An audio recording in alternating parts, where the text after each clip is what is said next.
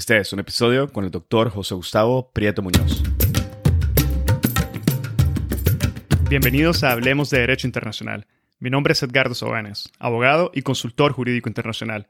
En cada episodio tenemos a un invitado o invitada especial que nos inspira y comparte sus conocimientos y visión única sobre distintos temas jurídicos y políticos de relevancia mundial. Gracias por estar aquí y ser parte de HDI.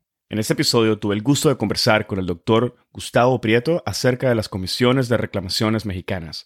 El doctor Prieto inicia el episodio aclarando el contexto histórico en el cual se llevó a cabo el establecimiento de las comisiones y los tribunales mixtos. Nos habla de su objetivo y su función. Además, nos menciona sobre las reclamaciones presentadas, el derecho aplicable y algunas características distintivas de las comisiones de reclamaciones mexicanas en comparación con otras comisiones de la época se expande sobre la cláusula ex gracia, sobre la equidad, sobre el alcance de las decisiones y las aportaciones al derecho internacional y muchos temas más. El doctor José Gustavo Prieto Muñoz es un Research Foundation Flanders Senior Fellow en el Departamento de Derecho Europeo Público Internacional, Centro de Derechos Humanos y Derechos Humanos en contexto de la Universidad de Jante, Bélgica. Tiene un doctorado en Derecho y Doctoris Europei de la Universidad de Verona, Italia. Su perfil incluye la enseñanza e investigación del derecho internacional económico en diferentes países, incluidos Ecuador, Estados Unidos, Italia, Alemania, Bélgica, Ucrania y Rusia. Antes de unirse a la Universidad de Jante, Gustavo fue becario postdoctoral en el Departamento de Derecho de la Universidad de Turín, Italia, e investigador visitante en el Instituto Max Planck de Derecho Internacional en Heidelberg, Alemania. Sus intereses de investigación incluyen la legitimidad de la adjudicación de inversiones internacionales, la protección de los derechos humanos y la gobernanza de infraestructuras digitales transnacionales. Gustavo es miembro del Comité del Grupo de Interés sobre Derecho Económico Internacional de la Sociedad Europea de Derecho Internacional y miembro del Consejo Asesor Académico de la Asociación Internacional para Aplicaciones Fiables de Blockchain. Espero que disfruten de este episodio, lo compartan en sus redes sociales y con quienes consideren podrían beneficiarse del contenido. Esta es la forma más fácil de fomentar el proceso de diseminación y difusión de temas de derecho internacional. Sigan al podcast en Spotify, Google Podcast, Apple Podcast, YouTube o cualquier otra plataforma que utilicen. Recuerden que pueden adquirir su membresía en la sección de contenido premium en nuestra página web en www.hablemosdi.com o en el link de membresía que está indicado en la descripción de cada uno de los episodios, y así obtendrán acceso a episodios premium, acceso anticipado a los episodios generales acceso a contenido adicional exclusivo y acceso completo a las gotas de jurisprudencia internacional. Ahora, empecemos. Tengo el gran privilegio de darle la bienvenida nuevamente al podcast al doctor Gustavo Prieto. Muchas gracias, doctor, por compartir con nosotros este día y bienvenido. Muchísimas gracias igual por la invitación. Eh, Gustavo, hoy vamos a conversar sobre un tema que francamente me parece muy interesante, al igual que jurídicamente complejo, y es sobre las comisiones de reclamaciones mexicanas y los tribunales mixtos de 1920. Eh, si te parece, me gustaría iniciar pidiéndote que nos aclares un poco los aspectos eh, generales, los dos aspectos claves que vamos a conversar, que uno, me parece que es el contexto histórico en el cual se lleva a cabo el establecimiento de las comisiones y los tribunales mixtos, y la segunda sería que nos explique un poco sobre las comisiones y tribunales que fueron constituidos, cuál era el objetivo o la función prevista que tenían cada uno de estos en el contexto histórico en el que fueron establecidos. No sé si te parece que iniciamos por ahí y ahí vamos avanzando con una serie de preguntas interesantes sobre la sustancia de este tema. ¿Sí? Perfecto. Eh, bueno, en primer lugar, gracias nuevamente por la, por la invitación eh, y como, como te he manifestado, en general por crear este espacio que es único en donde podemos discutir en español eh, estos temas sobre derecho internacional que, que son tan, tan interesantes. y volviendo, volviendo a tu pregunta, la verdad, este, este periodo entre, entre guerras, es una de las épocas mm, todavía no tan conocidas y muy fascinantes del, derecho internacional, eh, porque ocurren una gran cantidad de, reclamos y de procesos entre individuo y Estado. usualmente tenemos esa idea de que eh, la capacidad eh, jurídica del individuo en el derecho internacional viene tal vez un poco después, a finales de los 50, 60, con la Convención del CIADI o con, las Cortes de Derechos Humanos. Pero la práctica de, eh, estas comisiones uh, y de los tribunales arbitrales eh, indican que la ratificación en la, década, en la década de los 20 y principios de los, de los 30. Y para darte un poco de, de, de números, hay estos dos tipos de, de, organismos de adjudicación que existieron en los, en los 20 principios de los 30. la primera, que es la que más he estudiado a fondo, que son las comisiones mexicanas de reclamaciones, que fueron al final ocho cuerpos, ocho, ocho, comisiones que fueron creadas entre México y em, eh, varios países eh, europeos y Estados Unidos. Eh, concretamente Italia, Francia, Alemania, Reino Unido, Italia y también Bélgica. Lo, lo, interesante es que entre estas comisiones se procesaron alrededor de 8.735 casos o reclamos, desde privados hasta hacia, hacia, el, em, hacia, hacia el Estado mexicano, teniendo eh, como misión la mayor parte de estos eh, cuerpos em, de adjudicación resolver disputas que eh, surgieron de los daños ocurridos a privados luego de la Revolución Mexicana. Y por otro lado, tenemos este segundo tipo em, de, de, cuerpos de adjudicación que se denominan tribunales arbitrales mixtos que fueron constituidos en Europa, es una, diferencia geográfica, con un contexto histórico diferente porque fueron constituidos eh, como parte del, proceso de, paz luego de la Primera Guerra Mundial y donde se incluyeron varias cláusulas en el Tratado de Versalles eh, de cómo debían repararse estos daños. En el contexto europeo se han registrado 39 de estos, de estos, eh, de estos cuerpos, de los cuales, de, estos organismos, de los cuales eh, todavía no sabemos mucho porque a veces aparecen en diferentes idiomas en, varios países. En el caso europeo, em, existe una, una, una, una, cantidad entre 90.000 a 100.000 reclamos que fueron procesados. Eh, entonces, en general, es una, es una, cuestión eh, muy, muy, muy importante para ver cómo una, una gran actividad y luego tal vez, no sé, podemos seguir avanzando en, en cómo o cuáles fueron las diferencias de estos dos tipos de organismos de los años 20. Gustavo, me parece que antes de avanzar, quizás me gustaría preguntarte un poco acerca de el funcionamiento en sí o el establecimiento de estas comisiones. Eh, estabas hablando de una cantidad de reclamaciones y casos altísimos, o sea, estabas hablando de una cantidad de casos enormes. Y me parece que desde el punto de vista diplomático debió haber sido un, gran desafío poder alcanzar esta, esta composición o decidirse entre tantos países la constitución de las comisiones y el mandato que iban a tener. ¿Cómo fue posible alcanzar estos acuerdos y, ponerlos en funcionamiento en tan corto plazo? Eh, como, tú mencionas, eh, cualquier tipo de estos organismos requiere un, esfuerzo diplomático único eh, para ponerse de acuerdo en, referencia a, textos en general a la constitución misma de estos tribunales o de las comisiones. Ahora, nuevamente existe una diferencia entre los dos, entre las comisiones mexicanas y los tribunales arbitrales mixtos. En el caso de los tribunales arbitrales mixtos, fue una imposición a los países perdedores de la Primera Guerra esta obligación de reparación. Eh, en algunos documentos eh, de cómo se desarrollaron estos, estos trabajos, se puede apreciar que había inclusive el ánimo de castigo, especialmente Alemania luego de la Primera Guerra. Entonces, ahí entra un, tema de legitimidad que luego... Ah, se influyó en, el, funcionamiento y en la, ejecución de, estos, em, de estos casos. En el caso de las comisiones mexicanas fue eh, algo bastante interesante porque fue el, único caso en el que el gobierno mexicano aceptó la constitución de estas eh, comisiones. Entonces, tú te puedes imaginar desde la parte diplomática qué tan difícil es para un Estado llegar a este acuerdo. Entonces, ¿qué pasó en este, en este periodo? En México, eh, hubo justo este periodo de la Revolución Mexicana, donde hubo una gran cantidad de, destrucción de, tanto de propiedad como de, como de vidas en, en, México. Y al final de la Revolución emerge el general Álvaro Obregón como el, presidente de, México que necesitaba desesperadamente tener reconocimiento eh, interno, porque obviamente todavía existía eh, fricciones entre las, entre las facciones armadas dentro de México, pero sobre todo exterior. Entonces, para tener esto, eh, para, el gobierno de Álvaro Obregón era eh, extremadamente importante tener el reconocimiento de las naciones europeas y Estados Unidos. Eh, y las, tanto los Estados Unidos como los, varias naciones europeas no querían dar este, este reconocimiento si es que no existía una fórmula para reparar los daños a los nacionales de cada uno de los países que fueron afectados por la revolución.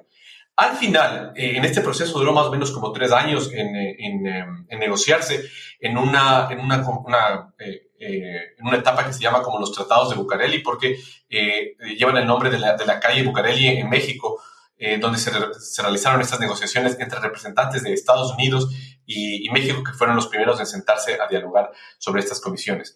Y la forma o, la, como la llave eh, política para el, acuerdo fue insertar ah, una, una, idea de estas cláusulas que es gracia en los tratados. ¿Qué significa? Que México aceptó la responsabilidad, no la responsabilidad, aceptó pagar los daños, pero como un acto magnánimo, no porque reconozca que tenga responsabilidad del derecho internacional. Luego, ah, eso también representó una serie de problemas en el funcionamiento de estas comisiones, pero ese, ese acuerdo político en Bucareli permitió que las comisiones existan. Y al final eso trasladó la pregunta de qué significa jurídicamente ese acuerdo a los adjudicadores que serían los comisionados. Entonces, ese fue tal vez la gran diferencia entre los dos. Los tribunales arbitrales mixtos en Europa fueron impuestos eh, eh, luego de la Primera Guerra, mientras que en el lado de, las comisiones mexicanas hubo un, gran esfuerzo diplomático para buscar una, una pequeña ventana de legitimidad, que fue justamente el establecer las comisiones, pero donde se establecía que México lo hacía como un acto magnánimo y por eso a estas cláusulas se las llamaron ex gracia. Vale, muchas gracias, Gustavo. Posteriormente me gustaría que regresáramos a esta cláusula ex gracia para entender la aplicación y el contexto de una forma más clara, pero por el momento me gustaría que nos aclararas si existía alguna diferencia entre la competencia que estaban ejerciendo las comisiones y los tribunales, más allá de la forma en que se constituyeron, si no me refiero ya al ejercicio judicial de cada uno. ¿Existía alguna, alguna diferencia fundamental, sustancial? Ah, en, el, eh, bueno, entre la, competencia eh, era, diferente tanto de los tribunales porque estaban en Europa con otro antecedente histórico y en, México era sobre la, revolución. En el caso, en el caso mexicano, eh, como la primera negociación fue con los Estados Unidos, lo que se estableció fue esta idea de separar las, las, cláusulas de la, perdón, los reclamos sobre la revolución con otros reclamos que venían desde tiempos ah, anteriores a la revolución del gobierno de Porfirio Díaz. Y se decide crear esta fórmula eh, solo con Estados Unidos, en el que se establece una comisión general, que es la más conocida, que aparece hasta ahora en todos los textos de, ciertas referencias, que es la Comisión General eh, de Reclamaciones entre entre eh, Estados Unidos y México y una comisión especial para los años de la revolución. Es la, razón de ser de una general y una especial. Eh, en la práctica era muy difícil eh, determinar cuándo la competencia de una comisión o cuándo un reclamo realmente acababa en, una, en, la comisión especial o general. Y al final, tanto las dos comisiones tuvieron muchos problemas para delinear la, competencia cuando existían las, estas dos comisiones. En el caso de los em, estados europeos, eh, todas las comisiones creadas con eh, Reino Unido, Francia, Italia, eh, Bélgica, Alemania y España fueron creadas como comisiones especiales. Con el caso especial de Bélgica, que se constituyó una, algo que se denominó como arbitraje administrativo, porque se hizo algo más pequeño porque las reclamaciones eran únicamente 16, eh, que tuvo unas cuestiones procesales diferentes, pero al final, en, esos, en todos esos casos, era claro que las comisiones tenían que resolver sobre el periodo de daños la, que ocurrieron durante la Revolución Mexicana. Gustavo, teniendo en cuenta la variedad de las reclamaciones de los países nuevamente que nos mencionás, eh, ¿Nos podrías aclarar un poco cómo se determinó las normas aplicables? ¿Existía ya en la época algún desarrollo jurídico suficiente para que se pudieran satisfacer todas las necesidades y la variedad de actores en estos casos o se tuvieron que crear y desarrollar cuerpos normativos especiales o con principios específicos? Eh, eh, eso es muy interesante porque antes de ese momento no había una experiencia a, esta magnitud de reclamaciones. Eh, y hubo varias eh, eh, creaciones jurídicas para tratar de instrumentar los acuerdos políticos. Entonces, lo que manifestaban al principio, hubo un acuerdo político en, el caso mexicano, pero eso había que ejecutarse. ¿Cuál fue la, mayor diferencia en el caso de los, tribunales arbitrales europeos y las comisiones mexicanas? en el caso de, las, de los tribunales arbitrales europeos, usaron una mezcla de normas procesales entre el derecho interno y el derecho internacional. Entonces, muchas veces aplicaban ciertas normas de códigos procesales de los, de los estados involucrados y eso hizo que tengan una, naturaleza híbrida y que entre las diferentes tribunales no exista una cierta coherencia eh, a nivel jurisprudencial, pero al mismo tiempo eso permitió que eh, puedan adjudicar o resolver un mayor número de, reclamos. Entonces ahí se puede ver una, una, una, decisión entre la eficacia de resolver rápido reclamaciones o tener algún tipo de, de coherencia entre los diferentes tribunales arbitrales que no existió. En el caso eh, mexicano es algo eh, bastante interesante porque tanto en las resoluciones como en los tratados se, se, definió a estos cuerpos como cuerpos de derecho internacional. Y se dio cierta potestad a las, a las comisiones para que establezcan sus reglas de procedimiento. En la práctica, ¿qué pasó? Que las, las comisiones de, de Estados Unidos fueron las que crearon las primeras reglas procesales. Entonces, cuando los estados europeos eh, empezaron a constituir comisiones, porque ese fue el, hilo histórico. Primero fueron las comisiones con Estados Unidos y luego el modelo eh, tanto conceptual de las cláusulas de desgracia y las normas procesales fueron siendo usadas con las negociaciones de los eh, diferentes países. La, la, comisión con Estados Unidos fue negociada en 1923 y la, última comisión que fue con, la, con el caso de México y Bélgica fue en 1927. Entonces, en ese periodo recogieron esas normas y hicieron eh, algunas eh, adaptaciones o cambios, pero con el modelo de las normas procesales que se usaron en la Comisión eh, de Estados Unidos, en la Comisión General, y esa fue la, las reglas procesales. Ahora bien, una, en, el, caso de las resoluciones, en, las comisiones establecieron ese principio de autonomía donde no se permitía las normas procesales de derecho interno de los estados en el proceso.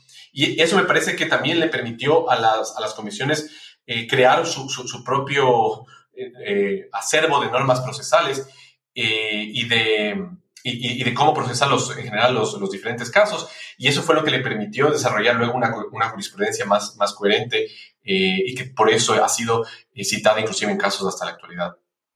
Bueno, gracias Gustavo. En términos comparativos, ¿existe alguna diferencia o característica especial de las, de las comisiones de reclamaciones mexicanas con otras en el continente americano u otras regiones del mundo o, o no? Bueno, eh, en el caso de las comisiones mexicanas, eh, no fueron las únicas eh, comisiones. Ya existían desde el siglo XIX las, las comisiones de reclamaciones. la primera fue constituida con este, con este J Treaty entre Estados Unidos y Gran Bretaña eh, y durante el siglo XIX existieron muchos casos de comisiones que adjudicaban diferentes, em, diferentes, eh, diferentes casos. Eh, ¿Cuál es la diferencia? tal vez el, caso más cercano fue las comisiones de reclamaciones que existieron luego en reclamos entre Venezuela y varias naciones. Ese fue tal vez el antecedente jurídico que se generaron a principios del siglo, del siglo XX, cuando ah, haciendo un poco de, yendo un poco atrás, luego del gobierno de, de Cipriano Castro en Venezuela, eh, existieron igual eh, una, una, eh, una serie de afectaciones, daños a privados y se constituyeron ya estas, estas comisiones. entonces, esto nuevamente es un ejercicio que duró desde el siglo XIX hasta el siglo XX, pero lo que es, es realmente interesante es que desde la perspectiva de las comisiones mexicanas, se crearon uh, una serie de, una, una, una forma de comunidad de, práctica de eh, tanto de europeos, estadounidenses y latinoamericanos, donde estos eh, creían mucho en el derecho internacional como un proyecto político y lo que permitieron que los, las normas, se eh, perdón, las decisiones se desarrollen dentro de un vocabulario del derecho internacional lo que permitió que ciertos conceptos que estaban todavía no establecidos en el derecho internacional se establezcan justamente en estas decisiones. Y hay una serie de nombres eh, de, varios representantes, sobre todo de América Latina, que participaron en varias comisiones. Es decir, como te, como te manifestaba, existían ocho de estas comisiones, pero el, grupo de las personas que eran designadas eran, ah, eran más, más reducidos. Y hay ciertos nombres que todavía no son tan conocidos en la historia del derecho internacional, como Fernández eh, González Roa, eh, Miguel Cruchaga Tocornal de Chile, Rodrigo Octavio de Brasil, eh, Genaro Fernández MacGregor de México, que, eh, por ejemplo, también fue el fundador de la primera, o uno de los fundadores de la primera revista de Derecho Internacional eh, en español en México, y que dejó justamente este, esta, este, esta, esta, responsabilidad para entrar a una de las, de las comisiones, y también en la participación de Horacio Alfaro en Panamá de Panamá. Entonces vemos esta comunidad de, latinoamericanos que se, eh, se insertaron en, el proceso de adjudicación y al final promovieron el derecho internacional desde eh, las comisiones y creo que esa comunidad de práctica o comunidad epistémica en los años 20 es algo que los hace o hace a las comisiones sobre todo como algo muy eh, particular. Bueno, gracias por esa clarificación, Gustavo. Si te parece, me gustaría que ahora volviéramos un poco a, volviéramos a conversar sobre la cláusula ex gracia que nos mencionabas al inicio y pedirte que nos expliques un poco más sobre esta cláusula. Me refiero a, clarificación sobre el alcance de la misma, la aplicación, al igual que clarificarnos si la inclusión de esta cláusula causó en su momento alguna implicación alguna complicación de naturaleza jurídica en el trabajo de la Comisión. Eh, sí, la, verdad es que, como, como manifestaba al inicio, esta, esta cláusula fue, eh, fue fundamental porque sin esta cláusula el, gobierno mexicano mm, tal vez no hubiera aceptado al final eh, suscribir los, los, tratados de, los tratados de, de Bucareli ni los tratados de las, de las comisiones. Entonces, eso le permitía, sobre todo al gobierno de Obregón, mantener una, una cierta legitimidad interna al decir, eh, no estamos reconociendo responsabilidad, estamos siendo magnánimos y, vamos a pagar daños que se han hecho, una cosa por el estilo. Esa es, esa es la parte política. Ahora bien, tú sabes que cuando un acuerdo político se traslada a un sistema jurídico tiene diferentes implicaciones y lo interesante es que eso permite que los diferentes adjudicadores le puedan eh, dar una, una, vida jurídica a ese concepto que realmente fue un poco, un poco difícil de implementar. ¿Por qué? Porque si hablamos de que el gobierno eh, mexicano o, en los tratados establece que México no reconoce una responsabilidad, eh, ¿de dónde sale la, la, obligación para pagar daños a los entonces, lo que se usó en los tratados y que fue elaborado eh, con mayor detalle fue este concepto de equidad. Entonces, supuestamente, si el, México no reconoce la responsabilidad del derecho internacional, los eh, eh, comisionados de los diferentes cuerpos de aplicación pueden hacerlo usando principios de equidad en sentido amplio. En la práctica, ¿qué, ¿qué, significó esto? Que hubo muchos casos en que no, no hubo una, una, una clara línea eh, de precedentes eh, y, eran muchas veces contradictorios de qué casos se aceptaban dentro de la jurisdicción y qué casos eh, no, se aceptaron.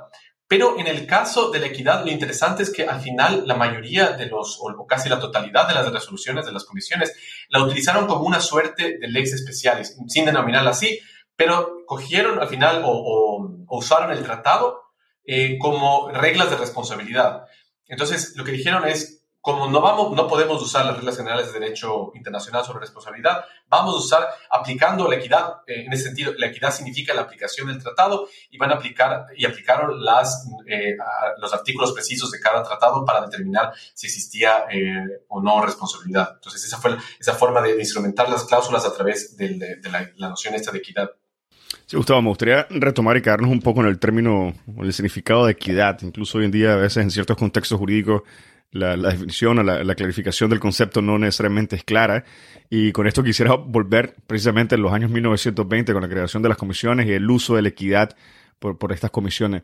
Eh, lo que quisiera eh, ver de alguna forma quizás un poco más clara es si cuál era la forma de, la aplicación, o sea, cómo aplicaban la equidad las, las comisiones en sí para poder determinar eh, las reclamaciones que se le estaban presentando. No sé si pudiéramos referirnos a alguna decisión quizás o alguna elaboración que haya hecho alguna de las comisiones sobre el término y la aplicación.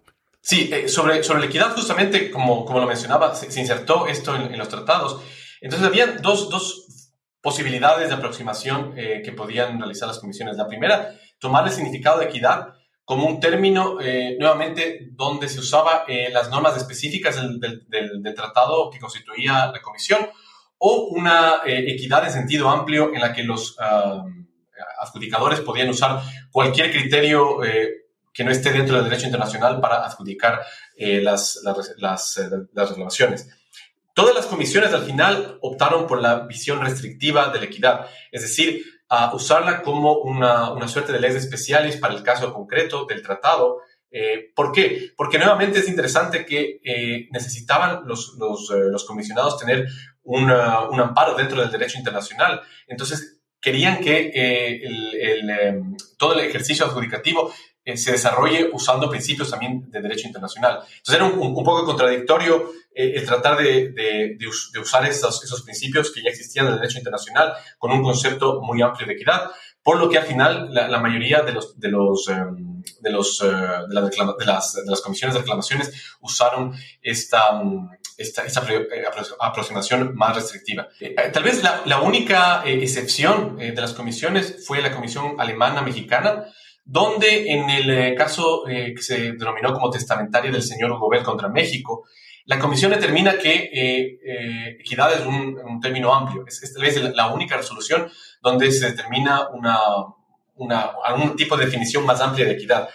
Pero lo interesante es que tanto la, la comisión en, en, su funcionamiento como en otros casos cita frecuentemente al derecho internacional. Es decir, nuevamente eso quedó un poco, un poco abierto en esta comisión, cuál era el significado de equidad, pero aún así seguían aplicando el, derecho internacional como parte del proceso. Entonces, eso fue un poco la, naturaleza de la equidad, como una eh, forma de leyes especiales o donde se aplicaban las normas del, tratado en eh, la atribución de responsabilidad eh, del caso concreto. Vale, perfecto. Si te parece, nos quedamos ahora en eso último que mencionas, la atribución de responsabilidades. Y no sé si nos podrías comentar un poco más cómo, cómo cumplió con esta función las comisiones y cómo eventualmente fueron resueltas las reclamaciones presentadas eh, en el sentido de la determinación y, atribución de responsabilidades. Aquí, nuevamente, la, parte más, eh, más interesante era determinar eh, cuando existían, el único caso de Estados Unidos donde existía una comisión general y, una comisión, y una comisión especial. Entonces, ¿qué realmente recaía en la una y en la otra? Eh, y lo que sucedió es eh, que al final la Comisión General empezó a aceptar una serie de casos que inclusive se, em, insertaron ah, como ah, en el periodo este revolucionario, que originalmente no estaba en el, en el, acuerdo.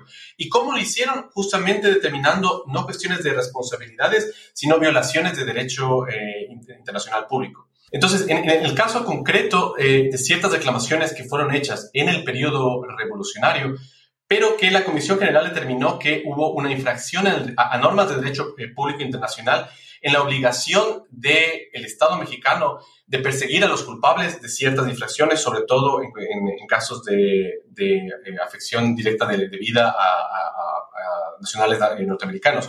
Entonces, en este caso, la Comisión entró a conocer casos dentro del periodo, pero según la lógica de la Comisión General, eh, lo hacían eh, revisando eh, otras obligaciones como parte del, Estado mexicano de procesar crímenes dentro de la revolución o la, o, la, falta de este procesamiento como una infracción de derecho internacional. Entonces, como, como, puedes ver, al final la Comisión General empezó a, a, entrar cada vez más a resolver casos que originalmente debían haber sido, haber, sido enviados a la Comisión Especial. ¿Cuál fue la razón eh, de, esto? Y nuevamente entran estas, estas razones de prácticas. Y, la razón de eso es que la Comisión Especial tuvo muchos problemas para funcionar durante los primeros años. la Comisión Especial me refiero entre Estados Unidos y, México. Entonces, ¿qué es lo que pasó? Que muchas de las reclamaciones por una cuestión estratégica fueron llevadas a la comisión porque no podían ah, llevarse a la comisión especial porque no, no, estaba funcionando por, por los, primeros años, eh, sobre todo por problemas internos dentro de los comisionados. Entonces, eso creó una necesidad procesal estratégica de llevar muchos casos que estaban en el periodo revolucionario hacia la Comisión eh, Mexicana General, buscando justamente eh, infracciones al derecho internacional. Una pregunta, Gustavo. escuchándote me queda la duda. no sé si es una duda que amerita algún análisis o no, pero me gustaría que nos clarificara. En el momento en que las comisiones están ejerciendo su función para la determinación eh, de, ciertas infracciones o, responsabilidades, esta, esta función que estaban realizando no se miraba de alguna forma impedida por la cláusula ex gracia que se había incluido en los tratados o no, tenía ninguna influencia? Eh, eh, el problema es que, bueno, es, muy válida la pregunta y, imagino que justo en, los años 20 debe haber sido una de las, de las cuestiones más, más difíciles de establecer. Es que quienes tenían que dar el significado a esta cláusula política eran los mismos adjudicadores. Y como la, la, redacción misma de las cláusulas no era muy clara, no era, no era, no era, muy, uh, eh, por ponerte un ejemplo, claro, establecer si es que ciertos actos que no eran parte de la revolución, eh, pero que eran durante el periodo de la revolución, eh, no estaban cubiertos o no por, por, la, por la comisión especial. Eh, por ejemplo, actos de gobierno, eh, que a lo mejor eh, no eran directamente por cuestiones de, violencia en las, en las, confrontaciones de la revolución, pero ciertos actos rutinarios de gobierno. Por ejemplo, esos actos entraban en una jurisdicción especial porque eran dentro del periodo o en una, una, una, jurisdicción general. Al final, como la Comisión Especial no emitió normas en, sus, en, sus, fallos porque se demoró un, un par de años en, en empezar a funcionar, eh, adecuadamente, eso significó que la Comisión General eh, empiece a resolver esas preguntas. Y, por ejemplo, establecieron en una, en una, resolución que los actos de gobierno no estaban cubiertos por la cláusula de gracia. Entonces fue una, una respuesta a casos concretos que iban dando y que fue generando una, una serie de, de, de, pautas uh, o, o para, para, casos futuros. Otro caso fue eh, el caso de las reclamaciones que ocurrieron luego de la, de la suscripción de la, de la, primera convención. La primera convención fue en, en, 1923, pero luego de ese año se siguieron produciendo eh, eh, encuentros armados en México. Entonces también se generó con un caso una, una duda de si la Comisión eh, general debía tener eh, competencia eh, o no en estas, en estas reclamaciones. Y al final lo que sucedió que la Corte, perdón, que la Comisión General de Estados Unidos y México empezó cada vez a aceptar un mayor número de casos y de alguna manera construir una, una, una serie de normas y jurisprudencia que es una de las razones por la cual es citada hasta la actualidad. ¿Y estas comisiones que nos mencionaste, tanto especiales como generales, lograron finalizar todas sus, sus tareas o todavía quedaron pendientes? Eh, bueno, en el caso de las dos comisiones de Estados Unidos fueron las que eh, peor estuvieron en el caso de completar todas las reclamaciones. Em, para, para, darte unos, eh, unos números em, o para darte unas, unas, unas, cifras, en el caso de la Comisión General entre Estados Unidos y México, se em, procesaron 3.617 reclamos, 54 fueron rechazados, 94 resoluciones eh, fueron, fueron concedidas y el resto de, reclamaciones, eh, aproximadamente 3.469, no fueron ah, o no tuvieron una respuesta final de la comisión. Em, y en el caso de la comisión especial, tuvieron una, suerte similar de Estados Unidos y México, eh, donde existieron 3.176 reclamos que fueron procesados o enviados a la comisión. 18 fueron rechazados y no, se, no se dio ningún, uh, ninguna, ninguna resolución a favor de los reclamantes. Entonces, la, proporción, sobre todo a la comisión especial, fue bastante baja en cuestiones de, efectividad. Y eso determinó que al final esto entró en nuevos acuerdos que se, se, celebraron en los años 30, donde se cerraron estas, estas reclamaciones con un pago de una suma única entre México y Estados Unidos. Ahora bien, si nos vamos al, eh, al caso de las otras comisiones con los Estados europeos, todas eh, concluyeron eh, de procesar las reclamaciones. Eh, si bien es cierto, el número de reclamaciones fue menor porque la mayor cantidad de nacionales extranjeros en, México eran de Estados Unidos, pero es interesante que todas las comisiones europeas lograron completar sus, sus reclamaciones. Y como, y, como te, comentaba, las, las, comisiones europeas completaron sus, sus, reclamaciones. Una de las, de las razones puede ser que en la mayor parte de las comisiones que, se, que completaron sus trabajos, es interesante que eran presididas por el chileno eh, Miguel eh, Cruchaga eh, Tocornal, que fue el, miembro y el, presidente de las comisiones de Alemania, Italia, España contra, contra México. Entonces, de alguna manera podemos ver que la, tal vez la mística de ciertos comisionados permitía que las, que las comisiones en sí puedan reunirse eh, de alguna manera las fricciones internas que, existían porque eh, los miembros de la comisión eran conformados por un comisionado de cada país y un, tercer eh, presidente. Entonces, obviamente existían muchas fricciones. Entonces, me parece que cierta mística en, los, comisionados era fundamental para, para, lograr sentarlos y que lleguen a resoluciones, aunque muchas veces no, tenían un, acuerdo y el presidente tenía que dar un, voto, un voto de alimento. Bueno, teniendo en cuenta los datos que nos mencionas, que son datos impresionantes efectivamente, pero teniéndolos en cuenta de manera general, ¿cuál sería tu consideración em, sobre la efectividad de las comisiones, del trabajo de las comisiones mexicanas? Bueno, en, cuestiones de, efectividad, como, como, como, te manifiesto, depende si lo, vemos en términos eh, o en cuestiones de, cuántas, uh, cuántos casos fueron procesados, podemos ver que la, efectividad eh, en el caso eh, de, las, de las dos comisiones de Estados Unidos fue mucho menor al, caso de las, eh, de las, europeas, donde se procesó eh, la totalidad de las, reclamaciones. Tal vez el caso más interesante, o uno de los casos más interesantes y tal vez menos conocidos, es el caso del tribunal ah, o esta comisión mexicana entre Bélgica y México.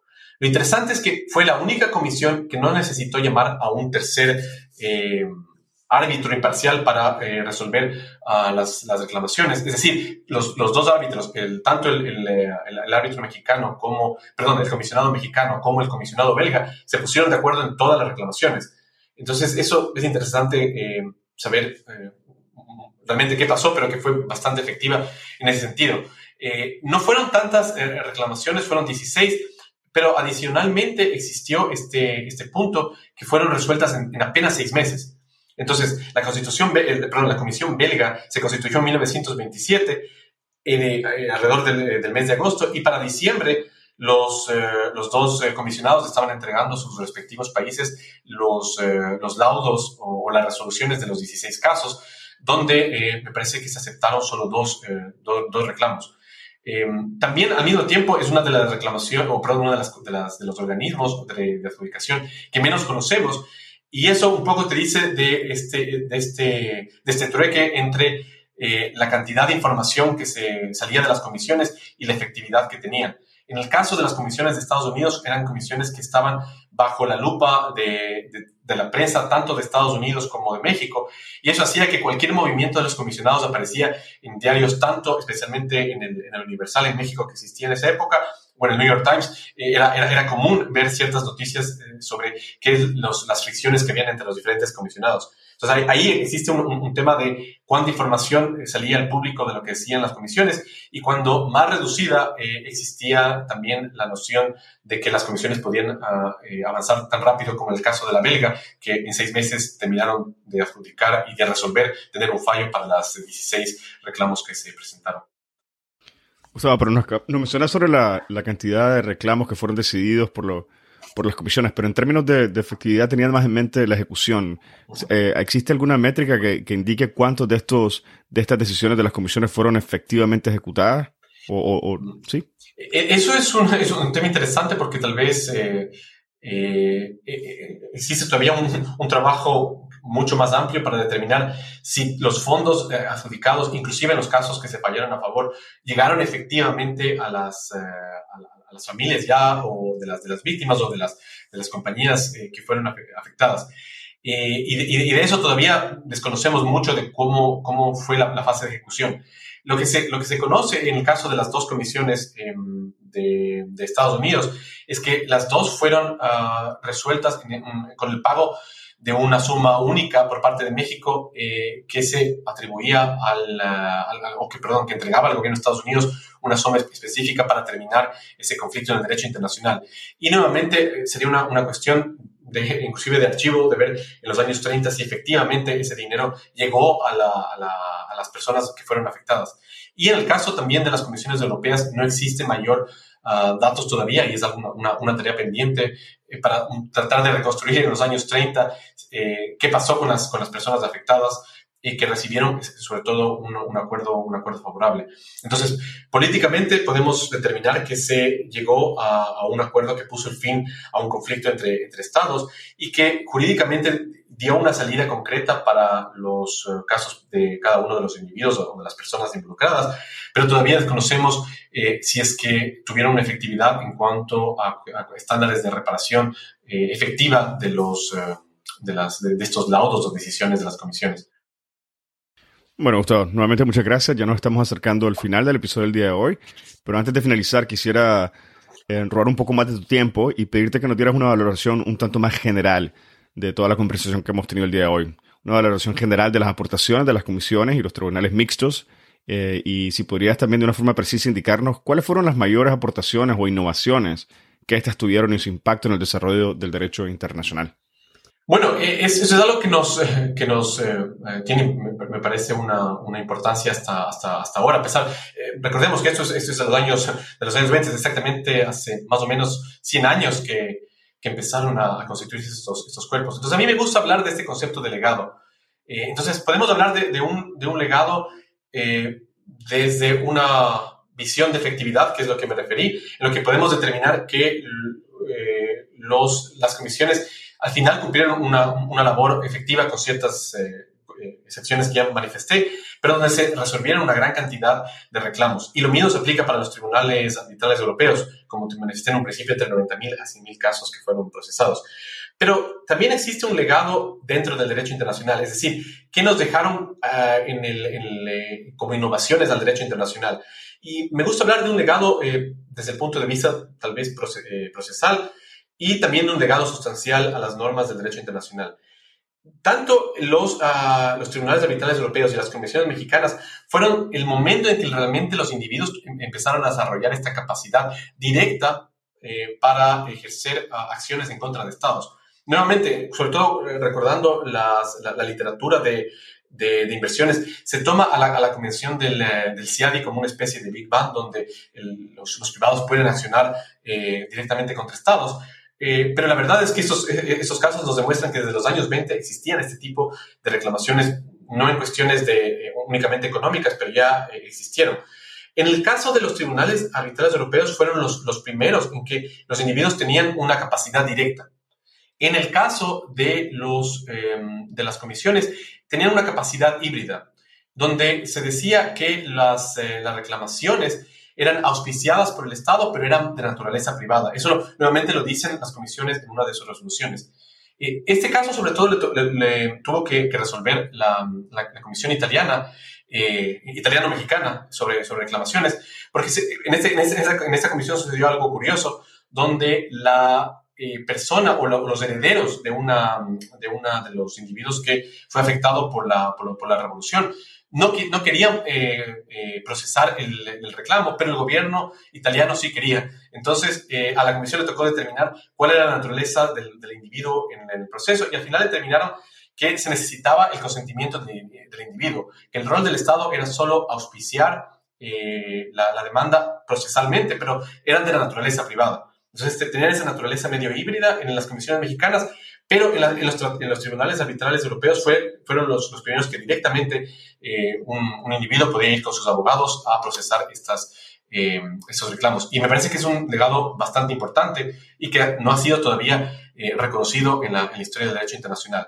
Ahora bien, en relación al, al, legado sustancial, porque como te mencioné, ese sería como el legado procesal, y bueno, también fundamental en el sentido de que los individuos pueden reclamar directamente a los estados. Pero dentro de los estándares del derecho internacional sucedió algo bastante interesante, que las comisiones mexicanas lograron consolidar un cuerpo de decisiones que fueron y que han impactado el derecho internacional hasta ahora. El caso tal vez más conocido es el caso eh, entre México y, y MIRE, que es un caso que es usado en los arbitrajes de inversiones hasta ahora. Hasta ahora he encontrado alrededor de unos 50 casos de arbitrajes de inversiones que se refieren a este, a este, a este decisión de la Comisión Mexicana. Entonces es interesante pensar qué hizo o qué permitió que una, una, una comisión de los años 20 genere un precedente que se usa hasta el día de hoy en los litigios, sobre todo eh, de inversión. Y hay varias, varias cuestiones. La primera, como te manifestaba, la creación de una comunidad que creía en el derecho internacional. Entonces, ¿qué es lo que pasó? Que inclusive cuando los, comisionados mexicanos o de Estados Unidos querían avanzar sus, eh, sus argumentos en un caso concreto, lo hacían usando el derecho internacional. ¿Y qué es lo que hacían en la práctica? Coger diferentes conceptos eh, que estaban flotando en esa época en textos, tal vez en algún caso que se haya decidido, y lo, lo internalizaron en el derecho internacional como un precedente. ¿Por qué? Porque al final, eh, y, puedo darte un ejemplo, el caso del estándar mínimo de trato es algo que surge desde, desde el momento de las comisiones. Y antes de, de, las comisiones era algo que, que flotaba en la, en, la, literatura sobre si debía o no existía un estándar mínimo de trato a los eh, extranjeros en el territorio de, de, otro Estado. Entonces, justamente para argumentar eso, se consolidó esa, esa, esas, esa información eh, que existía o ese, ese avance en un precedente, y ese precedente fue el que determinó el, desarrollo de normas de, responsabilidad y que en la actualidad se usa para hablar de este estándar del, mínimo eh, trato en el caso de los, de los inversionistas eh, para los litigios actuales. Entonces yo creo que ese, ese legado sustancial se debe a, a esta, a, esta consolidación de una comunidad, a que esa comunidad hizo, uh, tuvo una, una debates entre los comisionados, inclusive de las mismas resoluciones porque no se ponían de acuerdo, pero siempre en, un, en el marco del derecho eh, internacional. A diferencia de esto, los tribunales europeos eh, eh, mixtos, como tenían normas procesales diferentes, diferentes, por ejemplo, se usaban ciertos jueces nacionales que también podían servir, dependiendo, como te mencioné, son aproximadamente 39 de, de estos casos. Entonces, no hubo una línea de, de, generación de muchos precedentes que pueda ser utilizada en el derecho internacional. Y nuevamente vamos al, al, punto del principio, es que si vemos en puntos eh, o en cuestiones de efectividad, la Comisión, eh, sobre todo la Comisión General Estadounidense Mexicana, fue la que fue una de las que menos eh, reclamos resolvió como para procesar conflictos, pero fue la que desarrolló los pocos, los pocos casos que fueron resueltos, fueron resueltos usando principios y consolidando principios de derecho internacional, lo que ha permitido que tengan un legado hasta el día de hoy. y finalmente, también quisiera comentarte algo adicional sobre, sobre el legado. existe algo que, que, me, que, me, gusta siempre insistir, en que esta comunidad que se generó en las comisiones mexicanas de latinoamericanos es algo que también nos invita a repensar la historia de América Latina en el derecho internacional. Usualmente la historia de América Latina se establece como una, uh, como una resistencia en muchos casos al derecho internacional, pero esta serie de, de nombres que no se recuerdan en, en libros de, de, de, historia fueron, uh, fueron las personas que al final eh, estaban dentro del régimen, dentro del derecho internacional, adjudicando disputas eh, y al final dieron la forma al derecho eh, internacional eh, que lo, lo, tenemos hasta, hasta, la actualidad. Entonces me parece que esto también debería invitar a un, uh, a un, a un reestudio del, del rol de, de, todos estos eh, juristas, eh, como, como lo manifesté, eh, Fernando González Roa, Miguel Cruchaga Tocornal, Rodrigo Octavio, Genaro Fernández de, de, MacGregor y Horacio Alfaro, que al final tuvieron un impacto directo en el, en el, derecho internacional, que nos dice que la historia de, de América Latina también está marcada por una comunidad que dentro del régimen adjudicaron disputas y que determinaron un desarrollo del derecho internacional. Bueno, Gustavo, muchísimas gracias. Creo que el legado es bastante significativo y se debe reconocer y continuar los estudios como lo indicas. Eh, no sé si tuvieras algún punto adicional eh, que quisieras mencionar antes de que diéramos cierre al episodio. Sí, bueno, eh, como, como, como, te manifesté, el, eh, el, el, el, legado en general de estas, de estas comisiones nos invita justamente a repensar el, rol que los latinoamericanos tuvieron en el desarrollo del derecho internacional en un proceso de adjudicación. Tal vez estas comisiones no han sido estudiadas eh, a profundidad porque están eh, siempre uh, con un velo de una noción geopolítica. Porque si bien es cierto que estas comisiones, en el caso de, de las comisiones mexicanas, pero también antes en el caso de las venezolanas, tenemos a, a, una, a, un, a estados más poderosos que son percibidos de imponer estos procesos a estados más débiles. Pero generalmente la mayor cantidad de textos sobre la materia se quedan ahí. Entonces hablan de, de, este, de este, trasfondo geopolítico que es indudable, pero que determinan, eh, eh, o más, más, bien dicho, que no van más allá de que existieron una, un, un, gran ejercicio adjudicativo que de alguna manera se ha perdido en las páginas de, de, historia, no solo en América Latina, pero en general, y que debemos realmente eh, revisitarlas. Es decir, si bien es cierto, estas comisiones nacieron de, de, de una, tal vez de un desbalance geopolítico, pero es interesante que ese, esas, esas comisiones demostraron que inclusive en esas circunstancias tan difíciles se puede o puede existir un ejercicio de adjudicación donde dentro del derecho internacional se establezcan salidas a, a casos muy, uh, muy difíciles. Y llevándolo un poco tal vez eh, más, más, más lejos ahora a la, a la, a la realidad de, de, terrible de la invasión rusa a Ucrania, podemos tomar algunas lecciones eh, que de, de, no solo de esta Comisión Mexicana y de los tribunales eh, europeos, pero al menos eh, podemos tomar dos, dos, dos, puntos que me, gustaría resaltarlos.